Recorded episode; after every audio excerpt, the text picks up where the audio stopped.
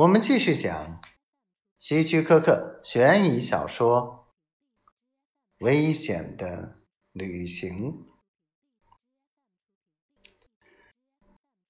乔治到了车，勉强挤过那辆绿色汽车，然后在黑暗中顺着来路缓缓的驶回去，试图好好想想。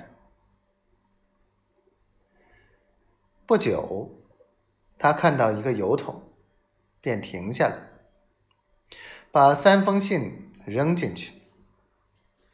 他又向前开，一直到路边的一个电话亭。他扔进硬币，叫通总机，然后惊慌地说：“给我接警察局，我被抢了。”他等着，听着拨接电话的咔嚓声，心中怀疑自己在做什么。或许就像日食一样，这些年来，月球的黑影一直遮住日光。每个人某个时候都会有一次日食。今晚。他来到乔治身上。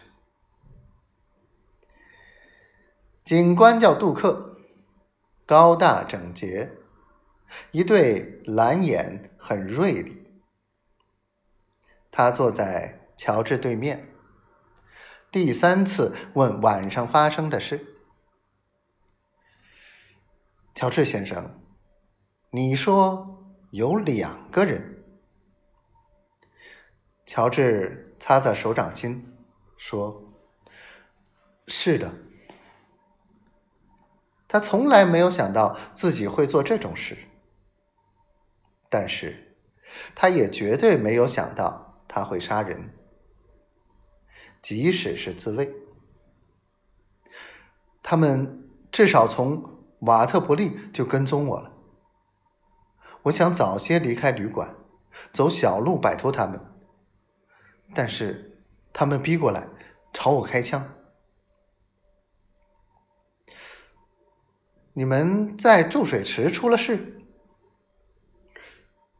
就像我说过的，他们拿走钻石，然后一起上车，逼我开到那条泥土路，一直到顶头。我以为他们要杀了我，把我连车带人推进池里。但当他们下车时，我趁机打开抽屉，取出手枪，打死了一个，另一个撒腿就跑，带着钻石跑过田野，在黑暗中，我找不到他。